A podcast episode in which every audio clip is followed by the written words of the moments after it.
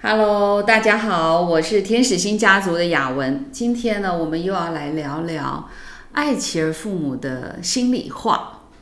呃，今天呢，我邀请了一个我的好朋友来跟大家聊，他就是呃跟我一样有爱琪儿的妈妈奕晨。奕晨，你好。Hello，雅文你好。呃，奕晨，你要不要先跟大家分享一下，就是呃你的家庭状况，比如说你有几个小孩啊，然后他们现在多大？呃，我目前有两个女儿。嗯，我目前 女儿，哎、哎，你有什么企图？我我只能用想的了，哦没有办法有行动了。真的吗？真的吗？对呀、呃，因为我目前也已经四十八岁了，嗯哼，对，然后呃，我的两个女儿，大女儿现在是小学六年级，嗯。然后二女儿是大班，嗯嗯嗯，对，嗯嗯，呃，听起来他们两个年龄差很多，嗯为什么呢？六岁哈，五对，呃六六岁，六岁，对。那会有小孩，就有老公嘛，嗯，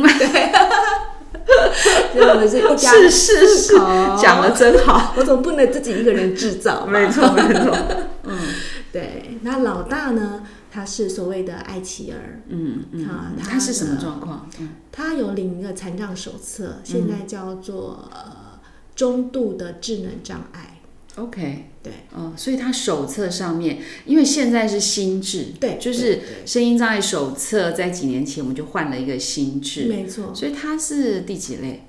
它算他第一类，哦，它第一类对，哦属于智能障碍类。，OK，哦对哦哦，但是它有分，可是它前面还是会写中度智能障碍。嗯，是，我会讲这是因为我曾经有被这几个字吓到不行，但是现在呢，就会觉得是很自在的，嗯不是什么特别的表情。嗯嗯，那大班的老二呢，也是个女孩子，很可爱，嗯啊，现在呃，她是所谓的一般手足，嗯嗯嗯，所以你们家两个女儿，对，两个女你刚刚提到说，呃，云宝哈，就是大女儿，老大她现在是算十一岁吧，对，即将是十二岁，即将十二岁。对。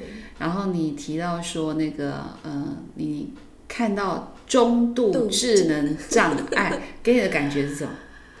啊，很 shock 啊，很 shock，原因是他是一开始就被这样的诊断吗？呃没有哦，大部分的诊断其实。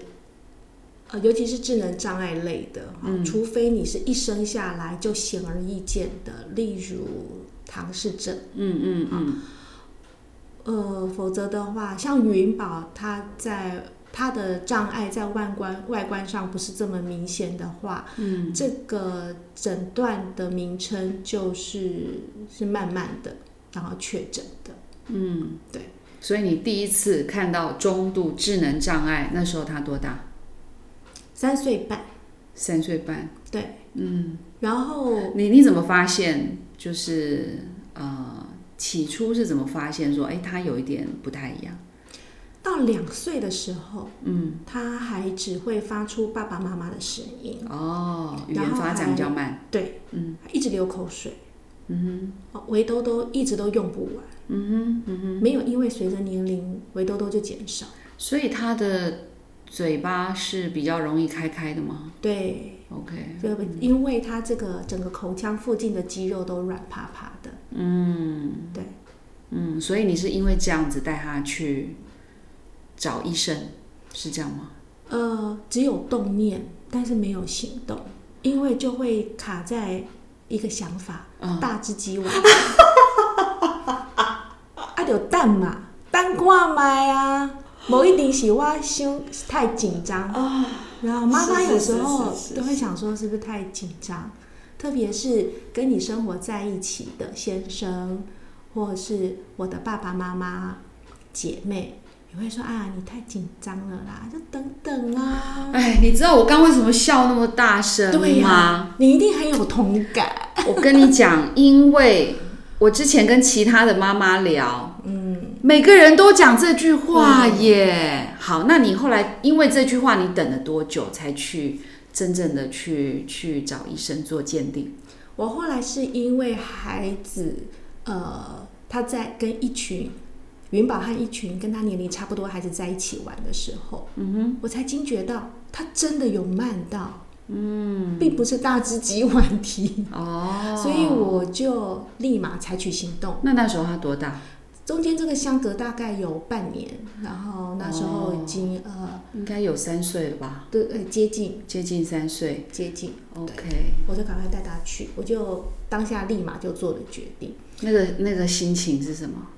中度智能障碍，除了惊吓，呃，我一开始没有被呃，一开始我看到“中度”这两个字的时候，我觉得也未免太重了吧？嗯哼，怎么可能？嗯哼，然后“智能障碍”这四个字呢，我脑子马上闪过的是，哎，不是小学开玩笑的时候说你是智障，啊，那我女儿就是我们以前在讲的这种，的这种人。嗯，啊、就是被开玩笑、被耻笑的那个、那个名称。嗯，对，所以我记得我一开始拿到这个手册寄到我家的时候，我打开来看，我马上就是塞到我屁股坐的那个沙发椅垫下面，嗯哼，然后塞到很里面。嗯哼，后来有一次需要用到的时候，我还想不起来它到底跑去哪里了。完全不想接受。对，完全没办法。可是当你这个诊断书寄到家里面去，白纸黑字这样写，你就算把它藏到你的沙发的底下去，这件事情好像就真的摆在眼前。嗯，从你知道他被诊断是中度智能障碍，到医生应该有给你一些建议吧？比如说，呃，他需要早疗，有吧？医生应该有跟你说吧？有有。那你从你知道到你真正踏出去做早疗，这中间大概你觉得很快你就开始行动了吗？哎，对我是很快。哦，OK，、嗯，所以他三岁多就开始进入复健的对疗程，对对，我是一个蛮还蛮行动派的，特别是孩子的事情，嗯嗯，哦，我就觉得就是解决问题，我的心情先放到一边，但是我的行动要采取解决问题的行动。嗯，跟我很像。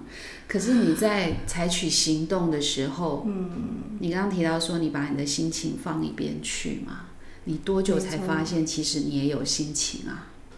就是在他的诊断，嗯，他的诊断是先从所谓的边缘，啊哈，边疑似缘对疑似迟缓、边缘迟缓、轻度迟缓，最后是中度嗯智能障碍。嗯嗯然后这样子的诊断跟我的努力，我看到跟我的努力完全成反比。嗯哼，那一刻，我积压很久的心情就崩溃了，全部都跑出来。对，好像说我这么的努力，怎么到最后得到的结果是从轻度变中度啊？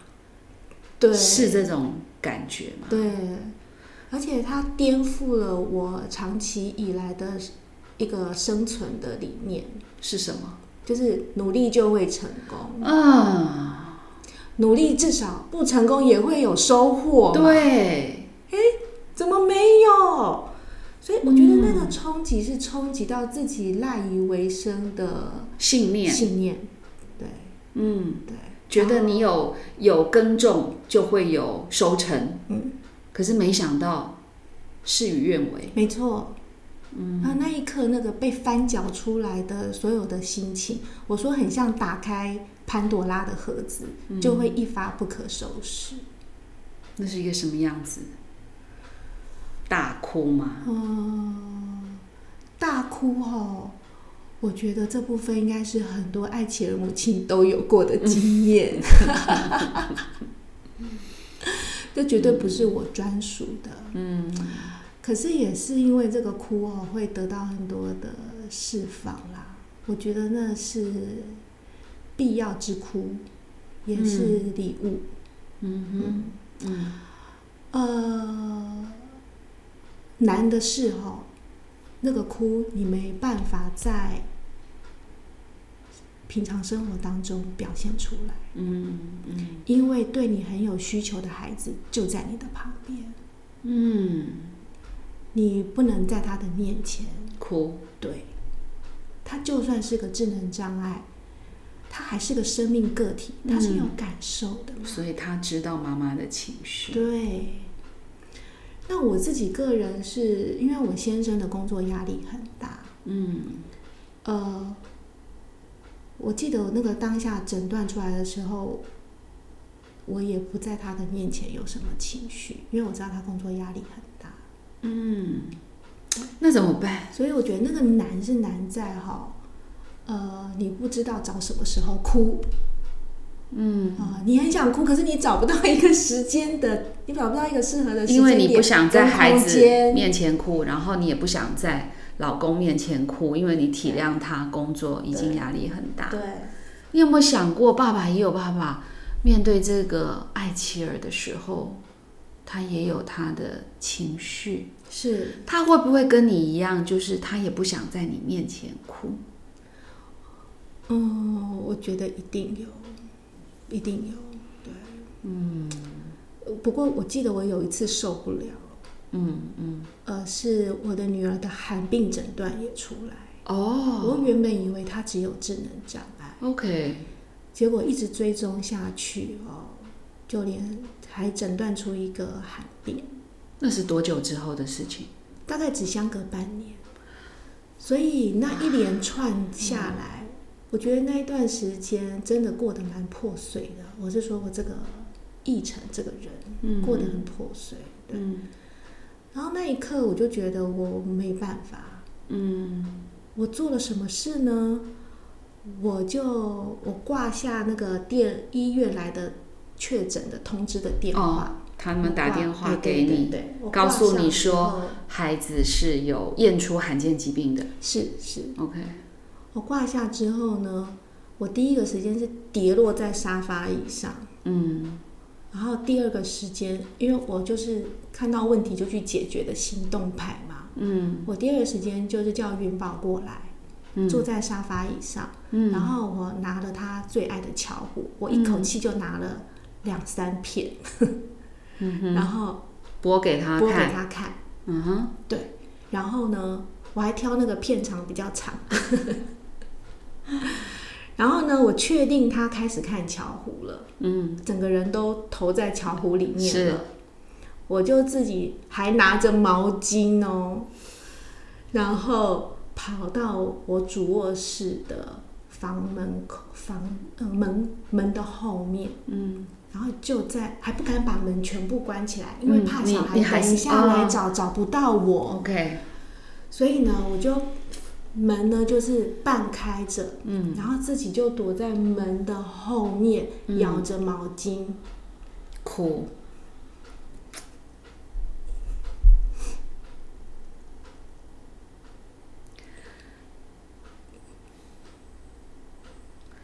我听到你在讲这一段的时候，我就觉得，当一个妈妈这么的困难，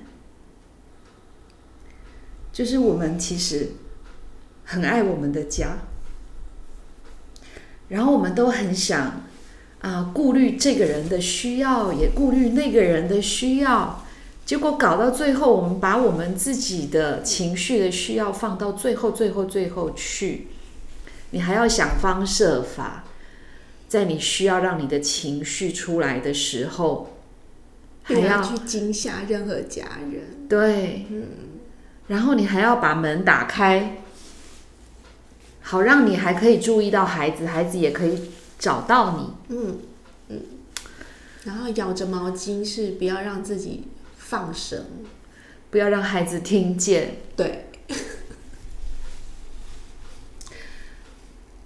真是有一句话说“为母则强”啦，哈。嗯，可是我觉得这个强啊，是强没有错哈。可是在这个强，在这个这个 strong 的里面后面，从你刚刚的那个故事里面，我就会觉得很多的牺牲，啊、嗯很多的把自己放到一边去。嗯那个时候云宝三岁多嘛，对，三岁多，嗯，然后从一个很单纯的智能障碍的孩子，然后变成是一个罕见疾病的孩子。嗯嗯嗯，可是你说你是行动派的妈妈，所以你很快的就投入在复健的里面。虽然这件事情我们现在呃回过头来看，也已经是多少年前的事了，八年前左右的事情。可是讲起来好像历历在目，哈。嗯，你觉得在我猜啦，你这么行动派的人，你一定也做了很多种不同的附件吧？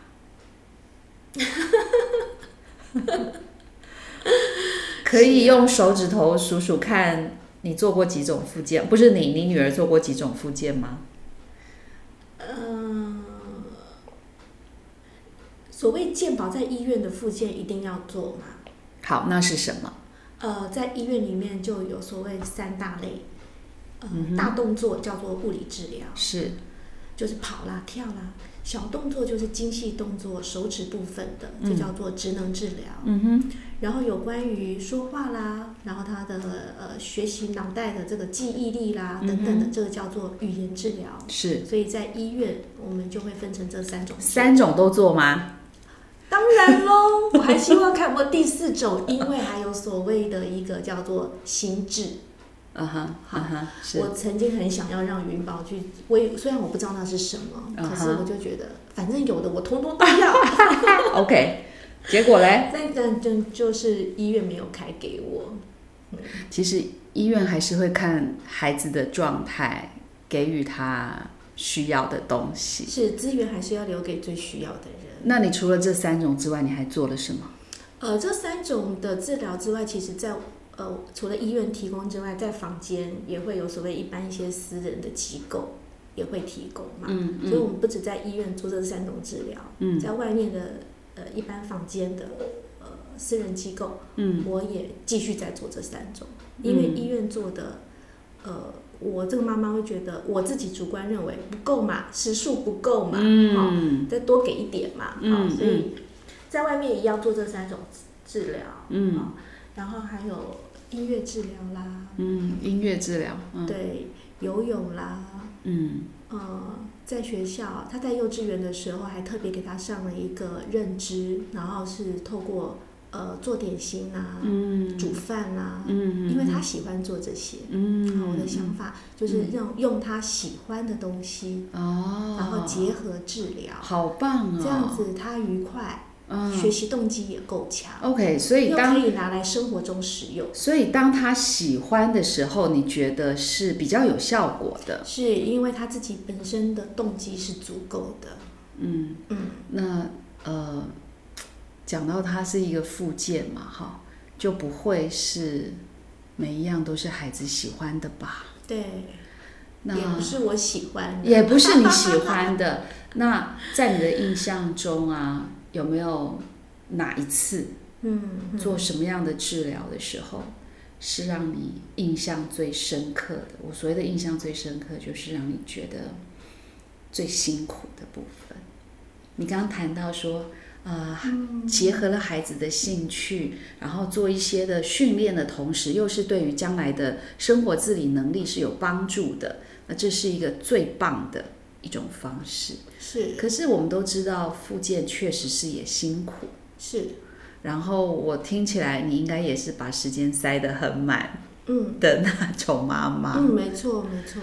那你觉得有没有什么样的经验是你在带他做复健的时候，你觉得嗯最难熬或是最辛苦的？是是，有吗？嗯，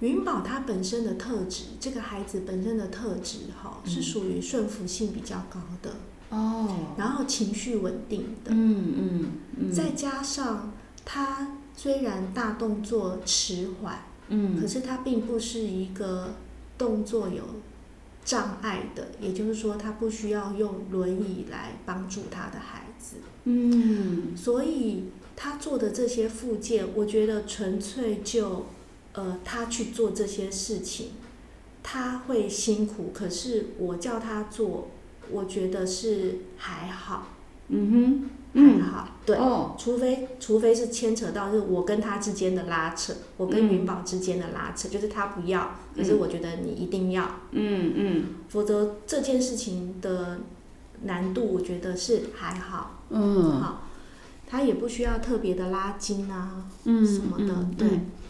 那雅文，您刚刚提到说是什么东西比较回想起来比较辛苦，苦？嗯。我觉得是就是因为云宝伊是一个看起来规章好好的囝，他外表就是看起来规章好好。而且他还长得很可爱啊，谢谢。嗯，对。嗯。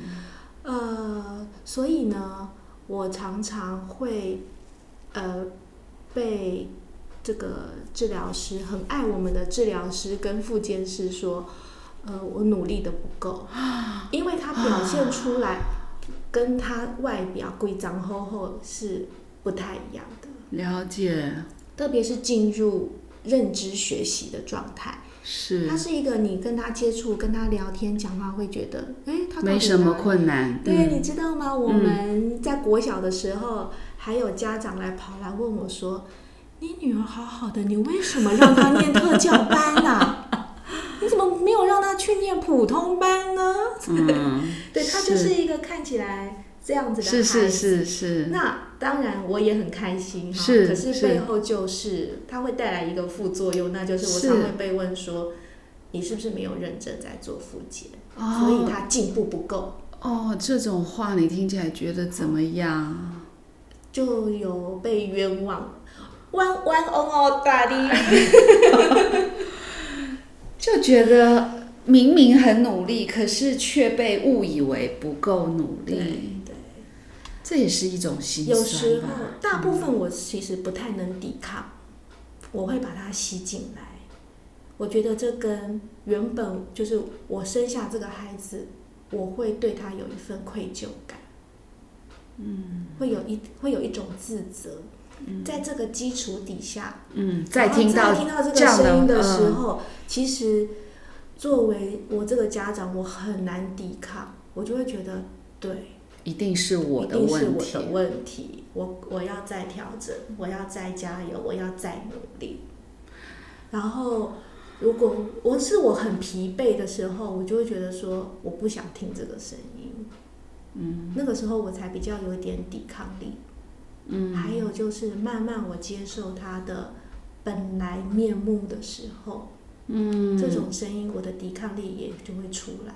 所以，如果家长你不能接受，就是你很容易把这种声音吸进来的话，嗯其实真的很正常。嗯嗯嗯嗯嗯，然后别人会这么跟你讲，我觉得也也很正正常。是是，所以到底我们怎么在呃别人这样说的时候不要被影响？嗯，这实在是很不容易的事情。嗯，对，我们今天呢、其实谈了很多的这种嗯复健的时候的一些状况哈。我今天听到一晨你在谈云宝是一个嗯配合度很高的小孩，也许对于被妈妈塞满的行程，他是不是也不太有意见？对，所以搞不好这中间其实最累的人是你吧？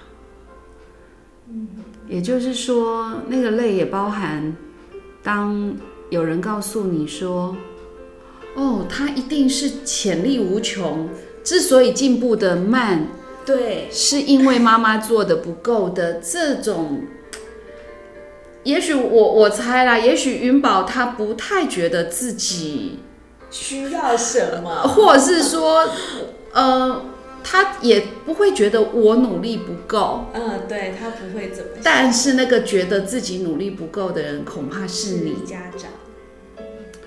然后我我觉得，呃，你刚刚在谈到说，嗯，当你知道孩子被诊断是这样的一个结果的时候，你不敢在先生的面前表达你的情绪，不敢在孩子的面前表达情绪。嗯，我就想到我在我的孩子小的时候啊，嗯，我也我现在也会回想，虽然那已经是二三十年前的事情，我就觉得说，好像我们天生的我们都不擅长表达我们的感受。可是当我们不表达的时候，并不表示那些感受不存在。对。然后，即便是我们最亲近的家人，我们最亲近的配偶，我们好像也没跟他说。嗯。然后经过这么久之后啊啊，我才发现，其实赵成也在他自己的罪疚感里，我也在我自己的罪疚感里。嗯。然后这种各自拥抱自己的罪疚感的结果，就是两个人在心里的距离也逐渐的拉开。然后你也不跟他说，他也不跟你说，那个不跟他说，不是不不，嗯，不是不喜欢对方，我们会认为那是另外一种体贴的表达。对，然后可是也就造造成了两个人之间的距离。而且我觉得真的觉得，我觉得华人是真的比较比较少，呃，表达情感情绪的。嗯。好像我们天生就是这样子的人，好，然后我们就是会很去顾虑我们眼睛看得见的这个环境上给我们的期待，然后我们很顾虑孩子的表现，所以我们都急急营营的在行动上面想要去做些改善补救，但是那个心里面的感受有谁知道？哈，呃，所以我觉得这样子聊一聊真的是很棒。就是呃，其实我们有好多相似的感受。那我不知道，当你也在听呃奕晨跟雅文这样的分享，如果你正好也是家里有爱琪儿的家人，嗯，不知道你的心情是什么哈？虽然我们是在这个网络上分享，我们见不到面，哎，可是有时候我就会。我脑袋里面会想象，会不会有一天呢？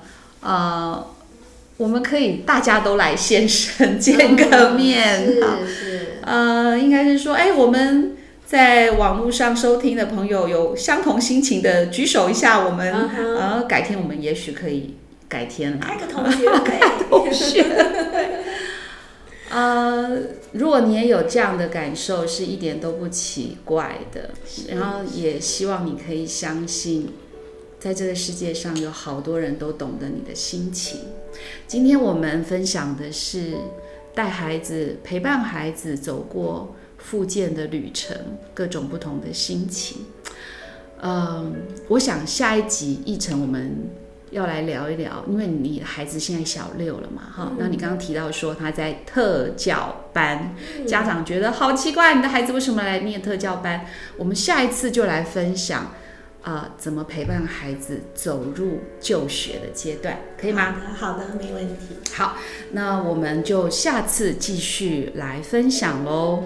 呃，希望所有的这个听众好朋友们，嗯，一起来了解。家有爱妻儿的父母亲的心情，我们下次再会，拜拜，拜拜。